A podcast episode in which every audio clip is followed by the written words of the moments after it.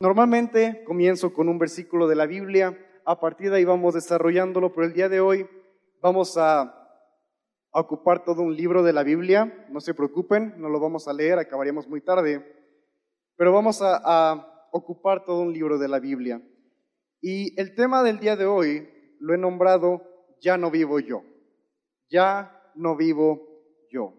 Y todo viene en los últimos meses he tenido la oportunidad de ir a diferentes eventos, de estar involucrado en diferentes movimientos que ha habido en esta ciudad, en el ambiente cristiano, eventos como Un Millón para Jesús, Encuentro, hemos tenido conferencias aquí con, el equipo de Un Millón para Jesús. Y específicamente hubo un evento en el Estadio Azteca que tuvimos la oportunidad de ir con, con Jackie, con mi hermana, con unos amigos, y nos tocó sentarnos hasta atrás, hasta, bueno, hasta arriba en el estadio, y desde ahí puedes ver todo, ¿verdad? Puedes ver a la gente que está metida, que está conectada, que está adorando, pero también puedes ver muchas personas distraídas en sus teléfonos, tomando fotos, comiendo, quejándose, hace mucho calor, ahora hace mucho frío, está muy fuerte, no se escucha, ¿qué estamos haciendo aquí? ¿Quién es ese? ¿Verdad? Comentarios así. Y, a mí me gusta a veces observar a la gente, observar qué está pasando, y Dios me mostraba que es un problema que tenemos como iglesia. No nada más esta iglesia, no nada más mundo de fe, sino es un problema que tenemos como iglesia, la iglesia de Cristo. Y es un problema al que le he llamado la mentalidad de éxodo. Es una mentalidad que vamos a ver el día de hoy, se divide en tres etapas y muchos estamos o están atorados en una de esas tres etapas. Y el problema es que estar atorado ahí nos impide llegar al propósito y al plan que Dios tiene para nosotros.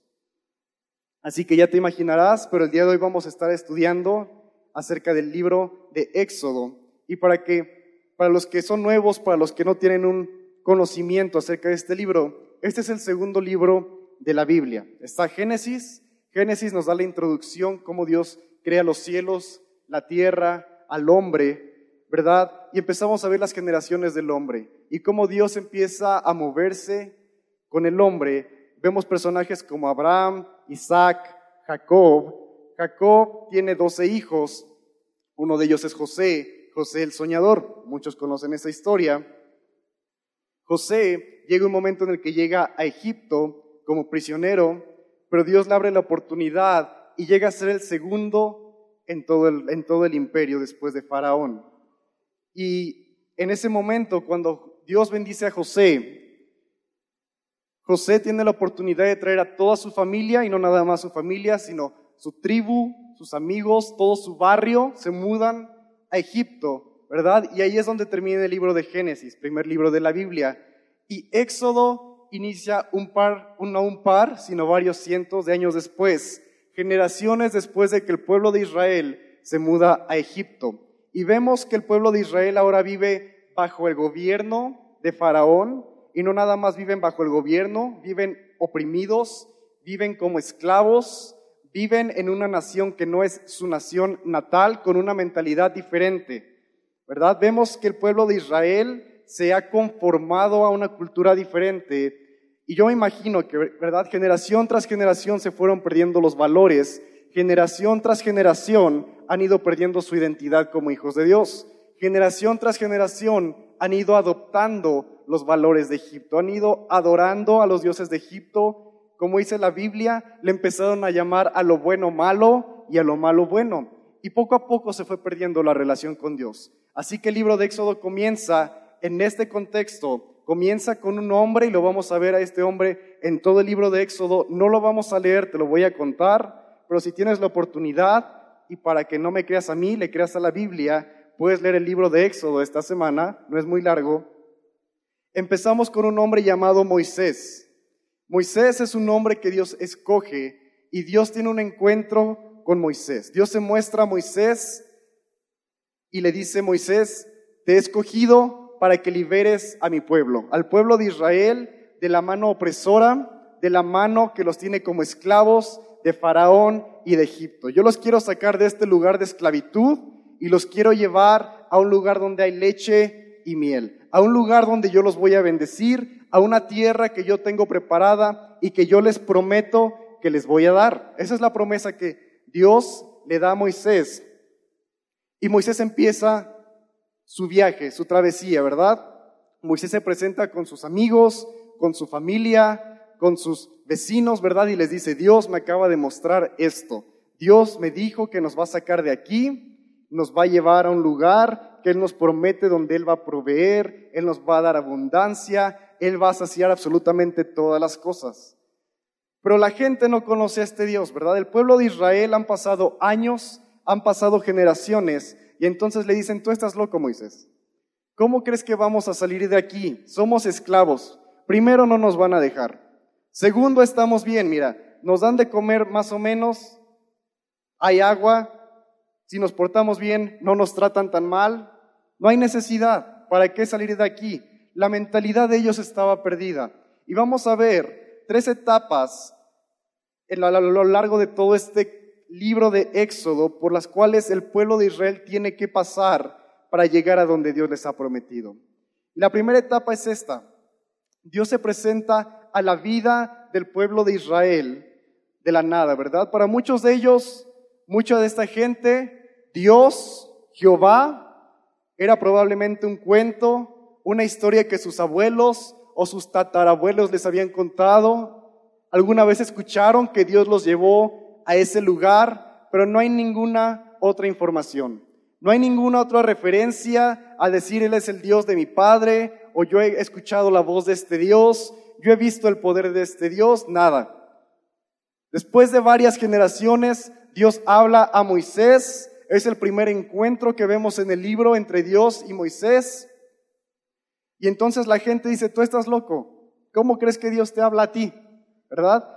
Entonces Dios empieza a demostrar su poder, Dios empieza a hacer milagros y yo creo que es importante resaltar que de todos los libros en la Biblia, de todos los libros en la Biblia, el libro de Éxodo es donde más milagros hay de toda la Biblia. Vemos milagro tras milagro tras milagro. Y de la misma manera es donde hay más indiferencia de todos los libros de la Biblia. ¿Ves cómo Dios es fiel y trae milagro, trae su poder, libera, hace cosas, hace maravillas? Y de la misma manera la gente rechaza a Dios, se aleja de Dios, critica, la gente es indiferente respecto a Dios. Entonces, volviendo a la historia, ¿verdad? Dios le dice, yo te voy a liberar y voy a liberar a toda la gente de Israel, a todo mi pueblo, los quiero llevar a un lugar donde yo les prometo que van a ser felices, les voy a prosperar, los voy a llenar, voy a suplir todas las cosas y no van a ser esclavos de nadie. Y para demostrarlo Dios empieza a usar a Moisés con milagros. Y la gente de Israel empiezan a ver estos milagros, ¿verdad? Y hemos escuchado, hemos visto películas, nos han contado, ¿verdad? Que el, mar se, se tornó en sangre y hubo plagas y hubo muerte y hubo peste y hubo oscuridad. Y aún al final los primogénitos de cada persona, el primogénito es el primer hijo de cada persona de Egipto, murieron por la mano de Dios. Todo esto no es para exagerar, no es porque Dios quería nada más demostrar qué tan fuerte es Él, sino porque Dios tenía que demostrarle a los egipcios y al pueblo de Israel que los dioses con los que habían crecido, dioses con D minúscula, con los que habían crecido, en los que habían confiado, con los que habían adaptado en su cultura, no tenían ningún poder. Así que Dios empieza a humillar, empieza a demostrar que esos dioses no tenían poder. Dioses como el, río Nilo, las, las vacas, por ejemplo, adoraban al cielo, adoraban a la tierra, adoraban a diferentes dioses, los egipcios. Y Dios empieza a humillar a esos dioses y empieza a mandar plagas y empieza a demostrar que no tiene ningún poder y aún tiene poder Dios por encima de todas esas cosas. Y los egipcios y el pueblo de Israel empiezan a ver milagros casi todos los días. Casi todos los días hay algo nuevo y Dios le dice a Moisés, yo voy a hacer esto para demostrar que yo soy el Señor. Yo voy a hacer esto para demostrarte a ti y a la gente, a mi gente, que yo soy el Dios que los trajo a esta tierra, que los voy a sacar de esta tierra y los voy a llevar a una tierra donde hay leche y miel. ¿Verdad? Y entonces el problema es este. Toda la gente, todo el pueblo de Israel, nunca había escuchado de Dios, de repente escuchan de Dios, de repente empiezan a ver milagros, de repente empiezan a ver cosas sobrenaturales suceder, pero nunca ha habido una relación con este Dios. Y esta es la primera etapa, te lo repito, donde Dios se presenta a tu vida. Y tú como cristiano puede que estés en esta etapa en la mentalidad de Éxodo. Dios se ha presentado a tu vida. Tal vez alguien te ha hablado de Dios, alguien te ha dicho, hay un Dios que hace milagros, que sana, o has escuchado un testimonio, Dios me ayudó, restauró mi familia, me sacó de las adicciones, hizo esto por mí, me ha prometido esto. Tú escuchas que hay milagros, tú escuchas que hay un Dios que te quiere sanar, tal vez alguien te invitó a la iglesia y te dijo, Dios quiere hacer esto en tu vida, Dios te va a ayudar con tu familia, Dios te va a ayudar con tus finanzas. Este es el primer encuentro que tienes con Dios. Esta es la primera etapa donde Dios te quiere sacar y escuchas por primera vez la promesa de Dios de sacarte de la esclavitud y llevarte a una tierra que Él te promete, donde escuchas que Dios tiene promesas para tu vida y Dios te va a llevar y las va a cumplir en tu vida. Esta es la primera etapa, ¿ok?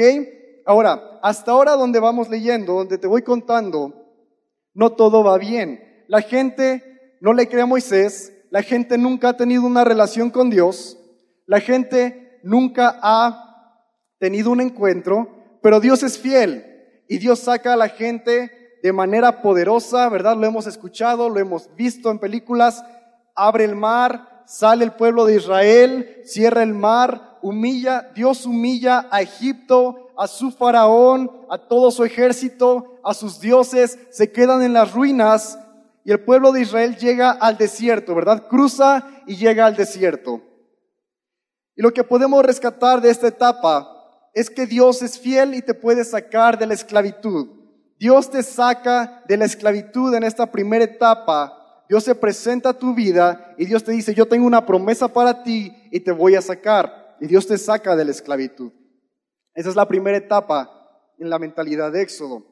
La siguiente etapa, ¿verdad? la gente del pueblo de Israel pensaron, bueno, ya se acabaron las plagas, se acabaron los problemas con Faraón, cruzamos el mar y llegamos a la tierra prometida, ¿verdad? Pero no, Dios los saca de la tierra donde eran esclavos a una tierra donde hay desierto, ¿verdad? Y es esto a muchos los empieza a ofender, a muchos les saca de donde dicen, ¿para qué nos sacó Dios de un lugar donde teníamos poquito pan? y poquita agua y a veces había libertad a un lugar donde no hay nada y nos vamos a morir. Mejor nos hubiéramos muerto, mejor nos hubieran matado, mejor aquí me quedo, yo ya no juego, ¿verdad? Esa es la mentalidad que tuvo el pueblo de Israel y esta es la segunda etapa en la mentalidad de Éxodo.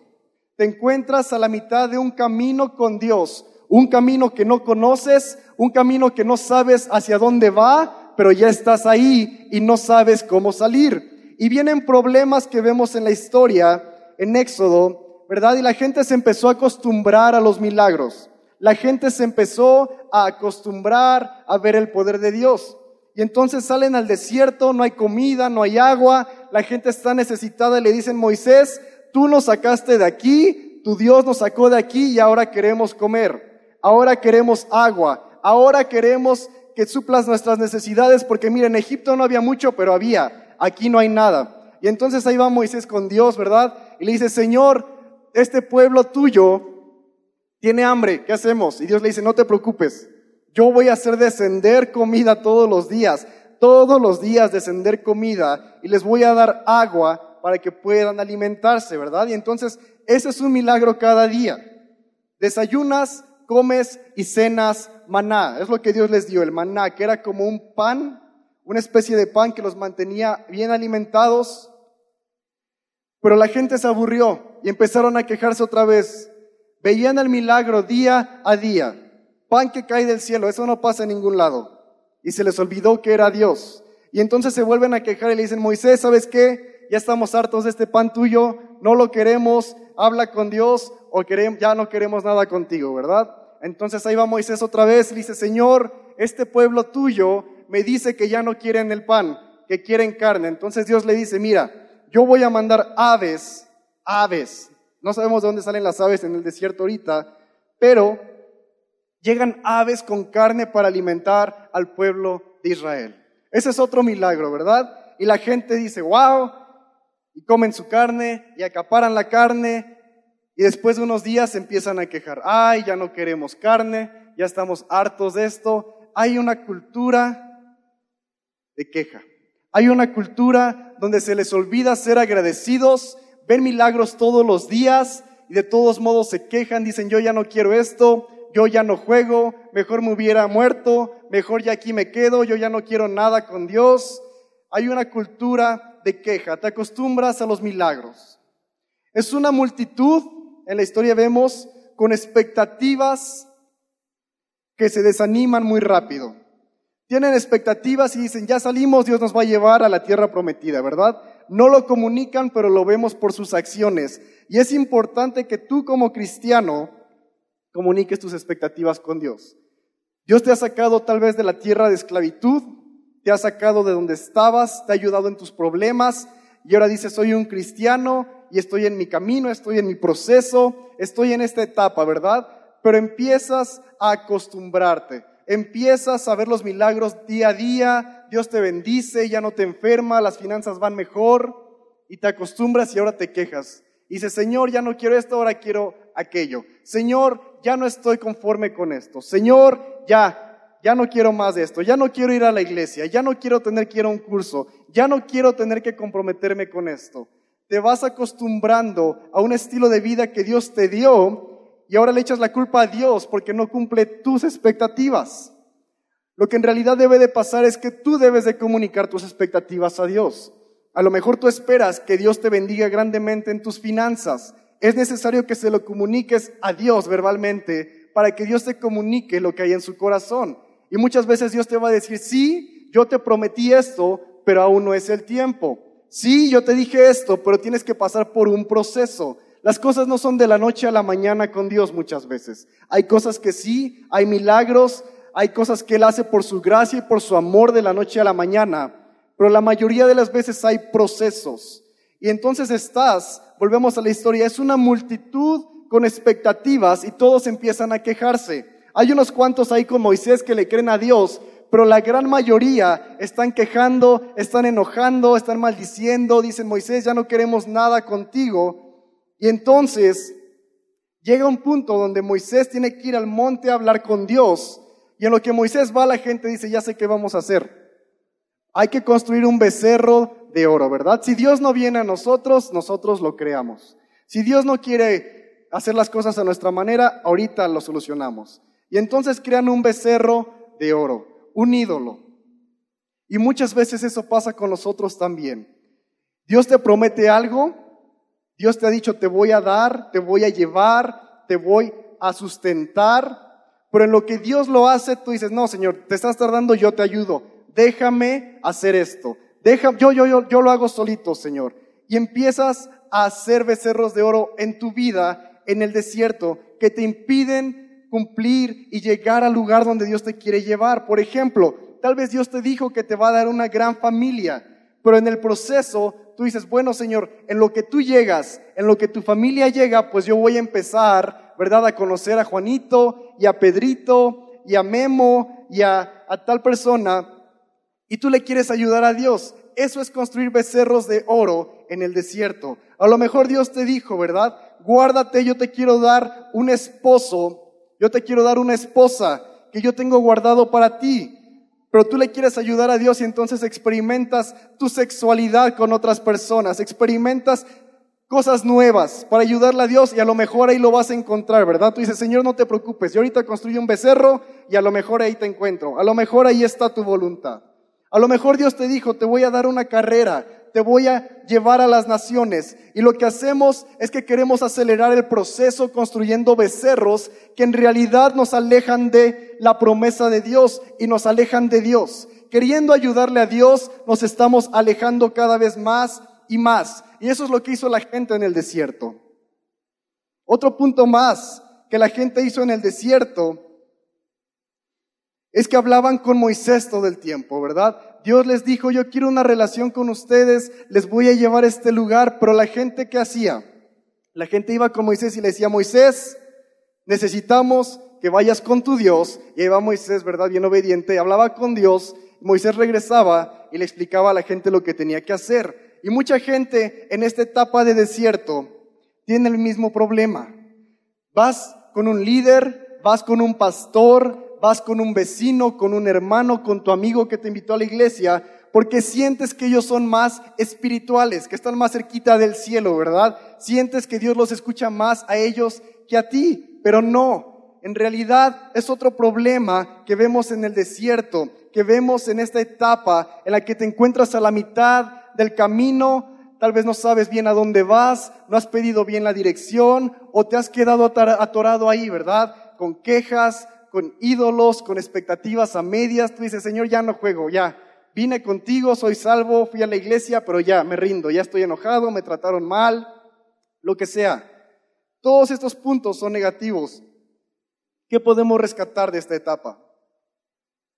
Rescatamos que Dios nos muestra su fidelidad en esta etapa. Dios es fiel, ha sido fiel y será fiel. Si Dios te rescató de la esclavitud, Él fue fiel a su palabra. Si Dios te tiene en el desierto, Él es fiel porque te sustenta. Él sustentó al pueblo de Israel por 40 años con pan, agua y carne. Todos los días, nunca les faltó. Entonces Dios es fiel y será fiel. Y podemos ver que en el tiempo de desierto, en este tiempo en el cual no estás muy seguro si vas o vienes, te has atascado, te has llenado de cargas en tu vida, Dios es, ha sido y será fiel y sigue esperando que tú decidas continuar el proceso en tu vida. Aquí termina esta segunda etapa. La tercera etapa es la meta, es a donde Dios te quiere llevar. ¿Y a dónde le dijo Dios a Moisés que iba a llevar al pueblo?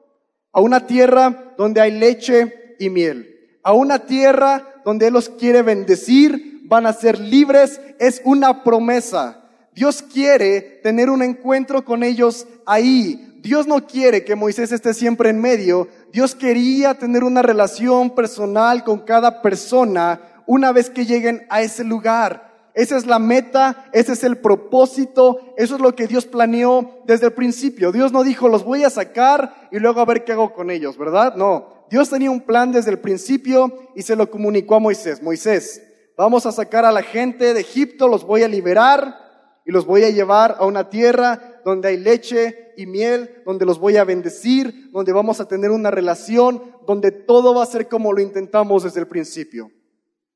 ¿Verdad? Pero la gente prefería seguir las reglas de Dios. Prefería seguir a Moisés y lo que diga Dios a Moisés, eso es lo que tenemos, ¿verdad? Si Moisés va y nos dice, hagan esto, lo hacemos, pero no queremos saber nada con Dios. Pero Dios quiere tener una relación personal contigo. La tercera etapa, y así es como sales de esta mentalidad de éxodo, es tener una relación con Dios. ¿Qué clase de relación con Dios? Una relación cara a cara. Una relación como la que Moisés tenía con Dios, que fue al monte y tuvo un encuentro con Dios y cuando bajó su rostro resplandecía. Su rostro había estado tan expuesto a la presencia, a la gloria de Dios, que su rostro resplandecía. El libro de Cantar de los Cantares nos da un gran ejemplo de la relación que Dios quiere con nosotros. Libro de Cantar de los Cantares, Cantares 2, 16. A la mitad de tu Biblia probablemente está Salmos, sigue Proverbios, Eclesiastés, el libro de Cantares. Un libro muy pequeño, pero muy lindo. Es un libro poético, un libro que habla de amor, un libro que tiene dos personajes principales, el amado y la solamita.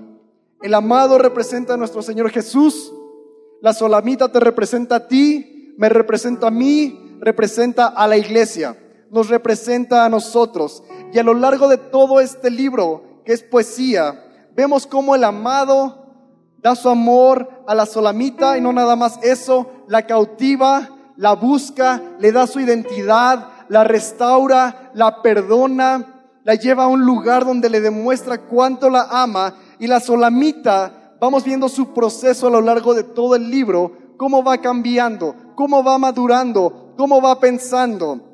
¿Cuántos hemos escuchado esta frase?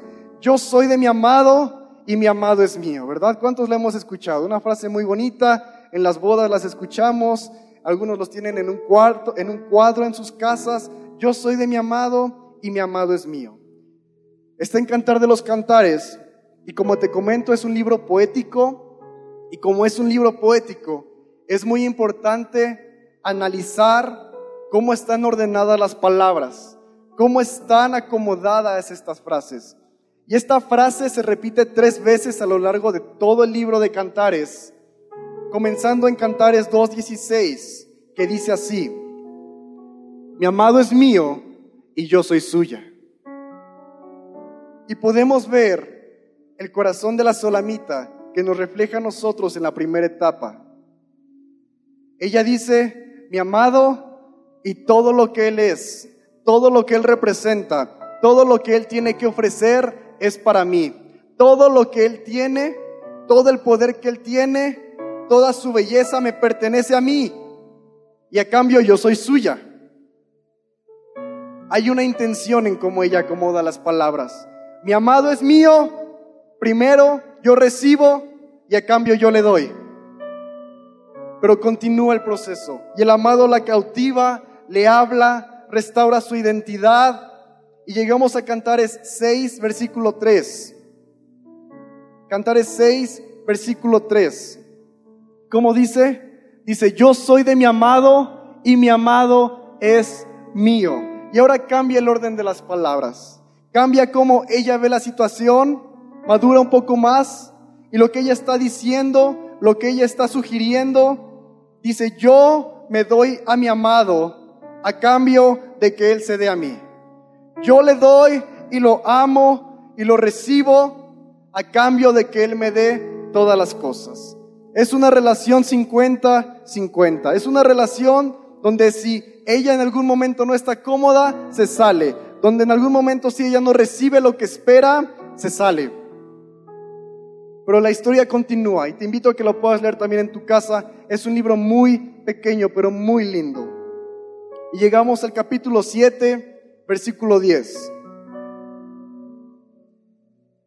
Cantares 7, versículo 10. Y lo vamos a leer.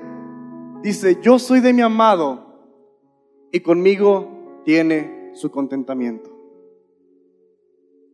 Me gusta esta versión que yo tengo aquí. Yo soy de mi amado y su deseo es hacia mí. Después de siete capítulos, que el amado va detrás de la solamita.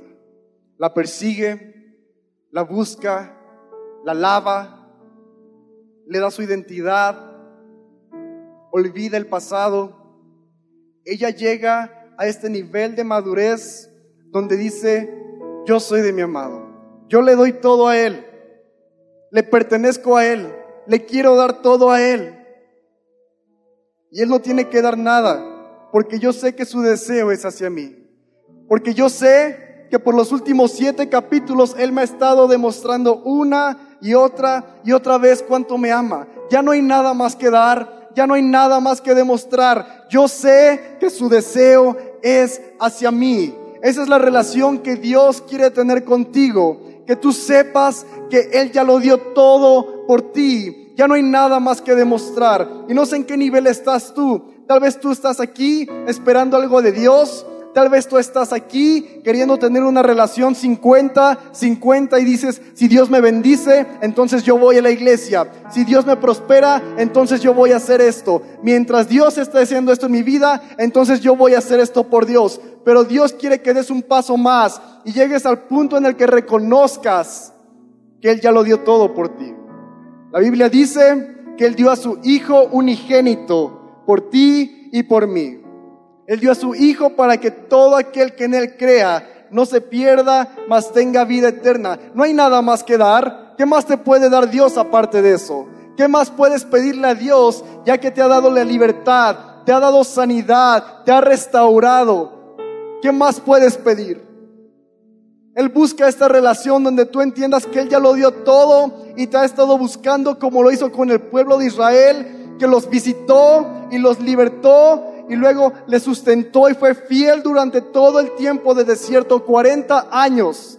Así como el amado con la solamita, por estos siete capítulos, constantemente Él es fiel. constantemente Él la busca, constantemente Él quiere una relación con ella. No nada más una relación de vamos a tomar café, Él quiere una relación de intimidad.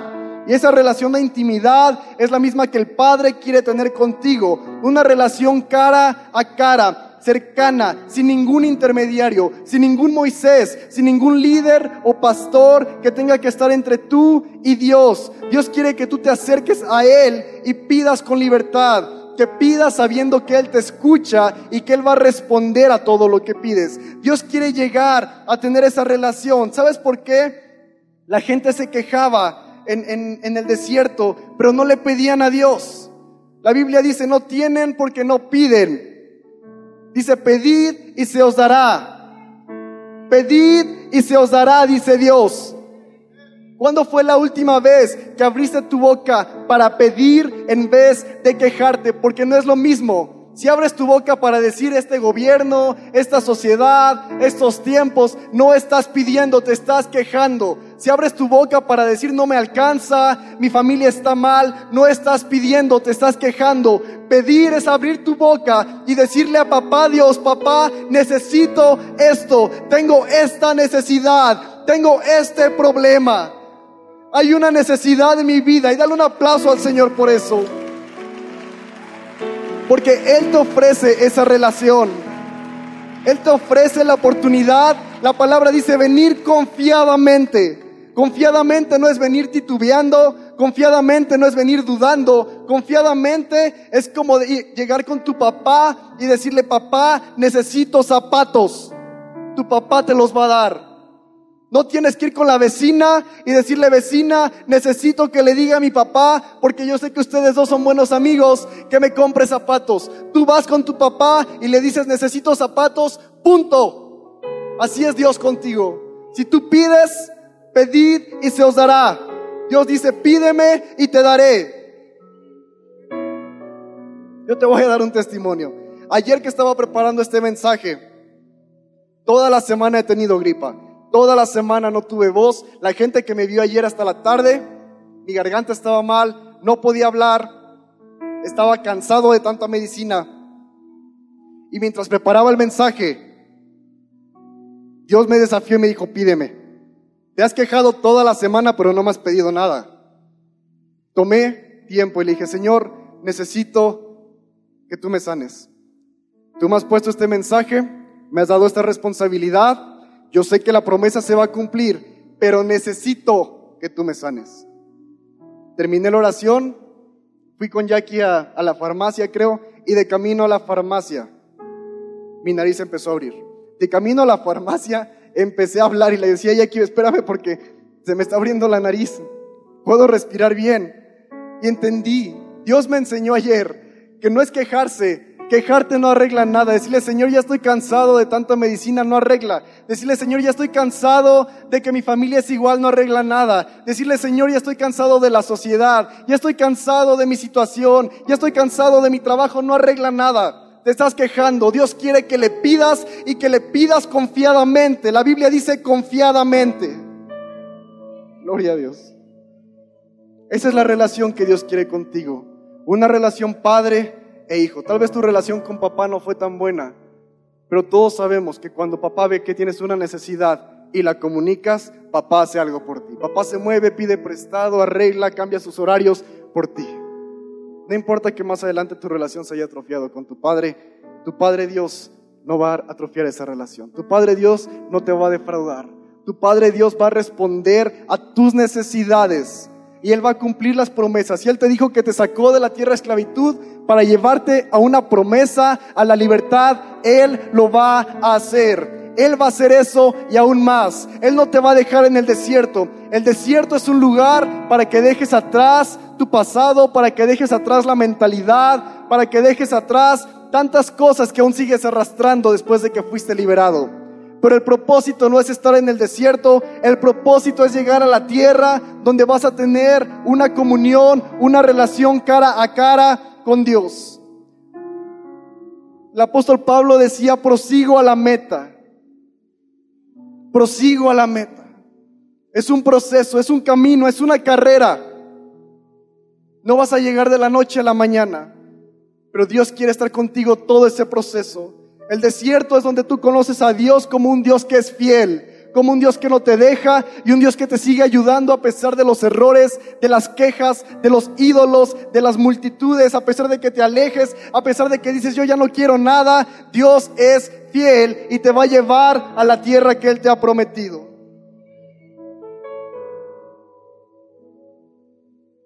Yo sé que hay personas nuevas aquí.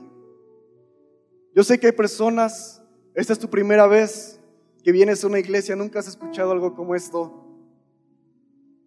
Pero quiero decirte que Dios tiene un plan para ti, así como lo tiene para mí, como lo tiene para cada persona. Principalmente, Él quiere sacarte de la tierra de esclavitud. Él te quiere sacar de ese lugar de donde vienes. Tal vez llegaste aquí porque un vecino te dijo, Dios te puede ayudar. Llegaste aquí porque estás confundido con todos los problemas, todas las circunstancias que han ocurrido en estas semanas, terremotos, inundaciones. Estás confundido, no sabes qué va a pasar y eso te atormenta y eres esclavo de eso. Tal vez estás aquí porque tu familia va mal, tus finanzas van mal, tu trabajo va mal y eres esclavo de eso. Y Dios quiere ofrecerte una salida. Él te quiere liberar. Dios no quiere llevarte a un lugar donde Él te dice, yo te doy si tú me das, tú me das y yo te doy. No, Él ya lo dio todo por ti. Te decía que Él dio a su Hijo único por ti y por mí. Y la Biblia más adelante dice que Jesús no es el Hijo unigénito, sino que también es el primogénito. Primogénito significa que es el primero, el primero de muchos. ¿Por qué? Porque el Padre quiere que tú y yo lleguemos a tener esa relación de hijos. Jesús es el primero que tuvo esa relación. Por eso Jesús es la imagen que queremos seguir, es el ejemplo que seguimos de hijo, pero nosotros vamos a llegar a ese lugar un día. Así que tú que nos visitas por primera vez, tengo un mensaje para ti. Dios te quiere guiar, Dios te quiere ayudar, Dios te quiere sacar de la esclavitud de tu vida y te quiere iniciar y llevar y acompañar en el proceso hasta que puedas tener una relación personal con Dios, una relación cara a cara. Él quiere quitar esa carga de tu vida. Él quiere quitar ese pasado. Él quiere quitar esas cadenas que te atan y Él te quiere dar una nueva oportunidad. Si tú nos visitas por primera vez y te identificas y dices, sí, yo estoy aquí porque quiero una nueva oportunidad, porque he sido esclavo de pensamientos, he sido esclavo de un estilo de vida, he sido esclavo de la tristeza, de la preocupación, yo te quiero invitar a que puedas levantar tu mano. Este es un paso de fe. Si puedes levantar tu mano para ubicarte, yo puedo ver tus manos ahí donde estás. Gracias por levantarla. Dios te bendiga. Dios les bendiga, Dios te bendiga a ti también. Yo puedo ver sus manos y Dios quiere hacer algo con tu vida el día de hoy. Pero no es suficiente con que levantes tu mano. Yo quiero invitarte en esta tarde a que tomes una decisión y des un paso de fe. La gente de Israel tuvo que dar pasos. La gente en Israel tuvo que caminar por el desierto. La gente en Israel tuvo que salir de su zona de confort y dejar cosas atrás. Así que tú que levantaste tu mano, te quiero invitar a que puedas pasar aquí al frente porque yo quiero orar por ti. No te preocupes quién vino contigo, no te preocupes quién está al lado de ti. Te quiero invitar a que rompas el estilo de vida que has estado teniendo y en un acto de fe, en un paso de fe, puedas tomar la decisión de ponerte de pie y venir al frente porque yo quiero orar por ti, porque yo sé que Dios tiene algo especial para ti, porque yo sé que Dios quiere romper esas cadenas y si tú sientes en tu corazón Tú sabes que tú eres la persona a la que estoy hablando, ¿verdad? Tú sabes quién eres, tú sabes que Dios está poniendo en tu corazón ese latir y dices, ya no quiero más este estilo de vida, ya no quiero vivir preocupado, ya no quiero vivir triste, ya no quiero vivir en depresión, ya no quiero vivir siendo gobernado por otras personas, quiero cambiar mi estilo de vida. Tú que levantaste tu mano y en tu corazón sabes que es tiempo de salir de la tierra de esclavitud, te quiero pedir que puedas pasar aquí al frente. Quiero hacer una oración contigo y quiero que tomes la decisión. Toma la decisión. Dios te bendiga. Dios te bendiga por tomar esa decisión. Porque no es fácil, pero es algo que tienes que hacer. Y aquí están bien al frente. Y si tú te estás animando, Dios está tocando tu corazón. Tú sientes cómo te agitas por dentro porque sabes que este es el momento. Aún eres bienvenido. Este es el momento, eres bienvenido. Y yo les comentaba que Dios ya le dio todo por ustedes. El sacrificio ya fue hecho. Tú no tienes que hacer nada, no tienes que hacer nada. Es tiempo de recibirlo. Dios le dijo a su pueblo, quiero que salgan de la tierra de esclavitud. No tienen que hacer nada, simplemente den el paso para salir. Así que vamos a hacer una oración el día de hoy para recibir esa salvación, esa libertad, ese sacrificio que Dios ya dio, que es su Hijo Jesús, que murió en la cruz por nosotros, pero no quedó muerto, resucitó. Y con su resurrección trajo vida, trajo libertad y una manera de acercarnos al Padre. Bien, entonces vamos a hacer una oración. Te quiero invitar a que cierres tus ojos y vas a repetir estas palabras después de mí. Va a ser una oración muy corta. Di conmigo, Señor Jesús, yo te recibo en mi vida. Te doy gracias por el sacrificio que has hecho, por darme libertad, por borrar mi pasado y darme una promesa que tú vas a cumplir. De verte cara a cara y tener una relación contigo. Sabiendo que tú vas a ser fiel en el camino. Recibo la libertad y hoy mismo salgo de la tierra de esclavitud a una aventura, a conocerte. En el nombre de Jesús. Amén. Y yo quiero orar por ti ahí donde estás. Señor, te doy gracias por cada persona que ha pasado al frente y aún por los que están sentados, que han tomado esta decisión, Señor. Te pido que tú les bendigas y que este proceso, este viaje que ellos comienzan, tú les puedas acompañar, tú seas fiel, tú les lleves de milagro en milagro, que ellos empiecen a ver a partir del día de hoy milagro tras milagro en sus problemas. Donde había problemas, tú traes una solución. Donde había esclavitud, tú traes libertad. Donde había tristeza, tú traes alegría, Señor. En el nombre de Jesús las situaciones cambian a partir del día de hoy y ellos comienzan esta carrera hacia conocerte, Padre. En el nombre de Jesús lo declaro y te doy gracias por la decisión que han tomado. Amén y amén. Vamos a darles un aplauso y no se vayan, por favor. Tenemos una hermana aquí atrás que les va a recibir. Queremos conocerles, queremos responder sus preguntas. Yo sé que quedan preguntas, yo sé que quedan dudas, yo sé que hay cosas que todavía hay que responder y para eso les queremos recibir. Aquí está mi hermana, la pueden seguir por favor. No se preocupen por la gente con la que vienen o sus cosas, van a regresar más tarde, pero pueden seguirle a ella por favor. Gracias por pasar. Aquí en el centro del pasillo la pueden seguir. Y tú que quedas aquí conmigo en el auditorio, te quiero pedir que te pongas de pie y vamos a hacer una oración para terminar.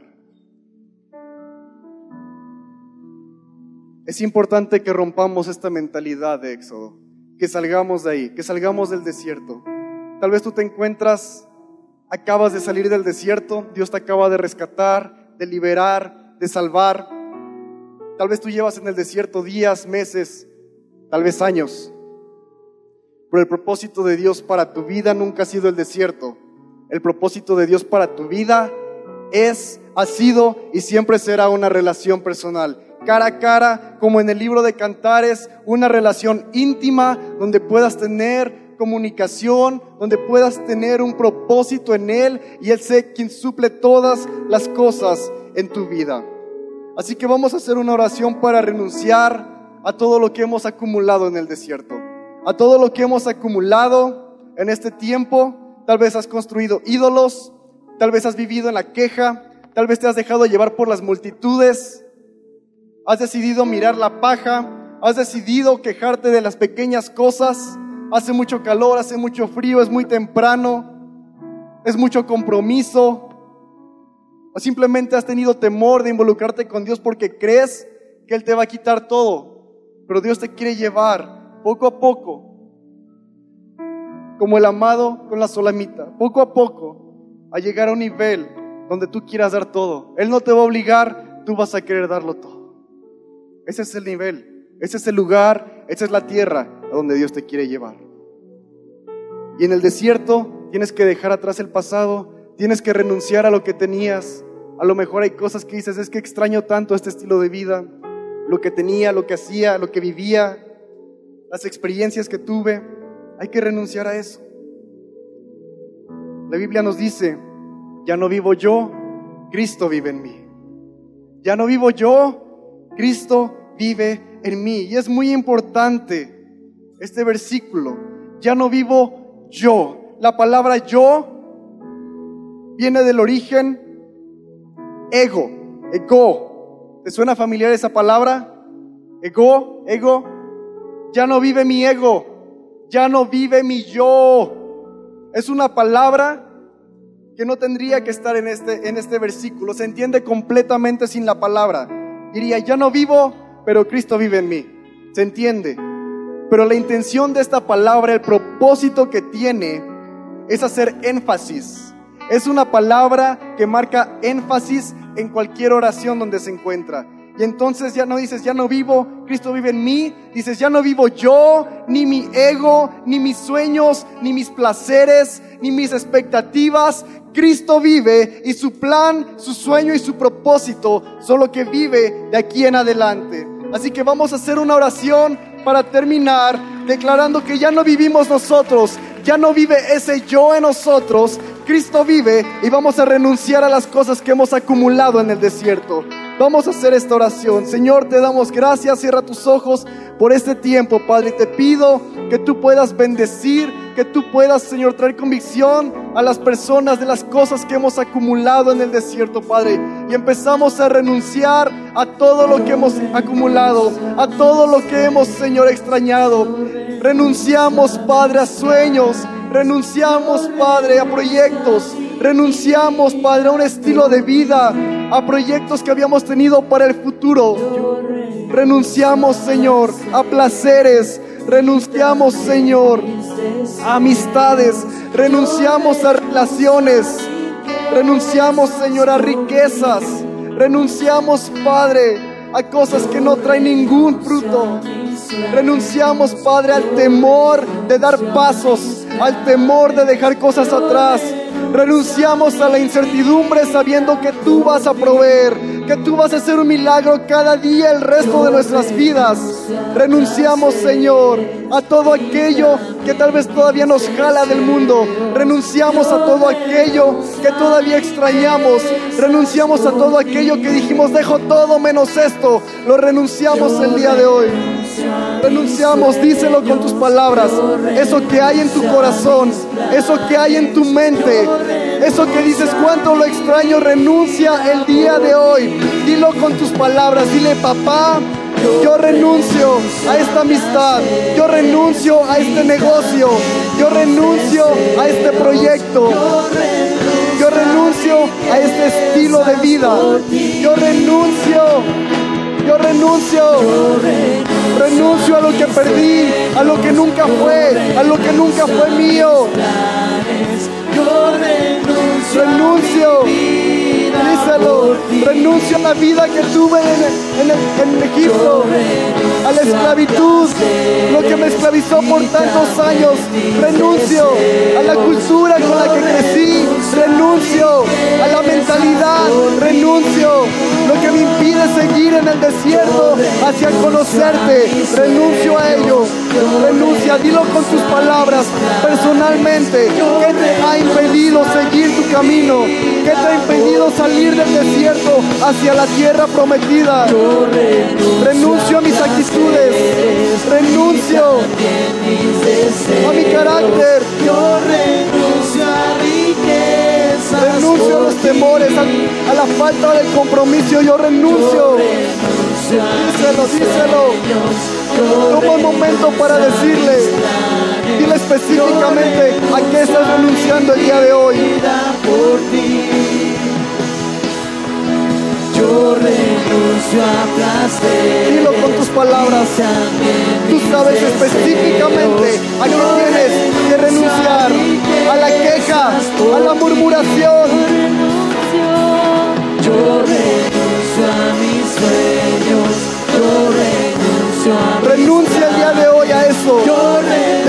El desierto. No es parte del propósito.